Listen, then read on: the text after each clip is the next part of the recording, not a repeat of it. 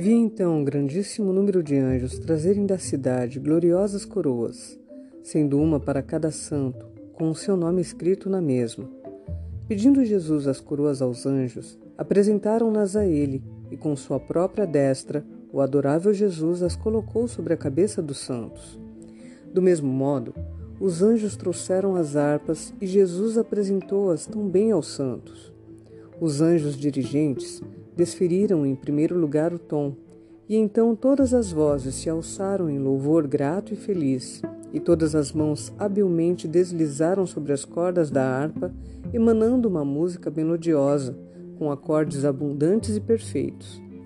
Vi então Jesus conduzir a multidão dos remidos à porta da cidade. Lançou mão da porta e girou-a sobre os seus resplandecentes gonzos, e mandou entrarem as nações que haviam observado a verdade.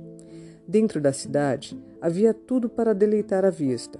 Contemplavam por toda parte uma copiosa glória.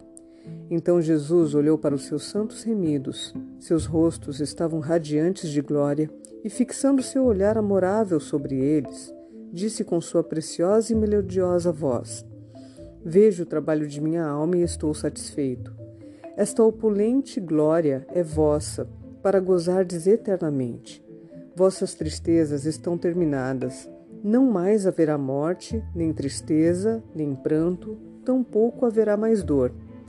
Vi a hoste dos remidos prostrar-se e lançar suas coroas brilhantes aos pés de Jesus. E então, levantando-os com sua mão amorável, tocaram as harpas de ouro e encheram o céu todo com a sua rica música e com cânticos ao Cordeiro. Vi então Jesus levando seu povo à árvore da vida, e novamente ouvimos sua adorável voz, mais preciosa do que qualquer música que já tenha caído em ouvidos mortais, dizendo: As folhas da árvore são para a cura dos povos. Comei todos dela. Belíssimo fruto estava na árvore da vida, da qual os santos poderiam participar livremente. Na cidade, havia um trono gloriosíssimo, do qual provinha um rio puro de água da vida, claro como cristal. Em cada lado deste rio estava a árvore da vida, e nas margens do rio havia outras belas árvores produzindo fruto que era bom para alimento. A linguagem é demasiadamente fraca para tentar uma descrição do céu. Apresentando-se diante de mim aquela cena, fico inteiramente absorta.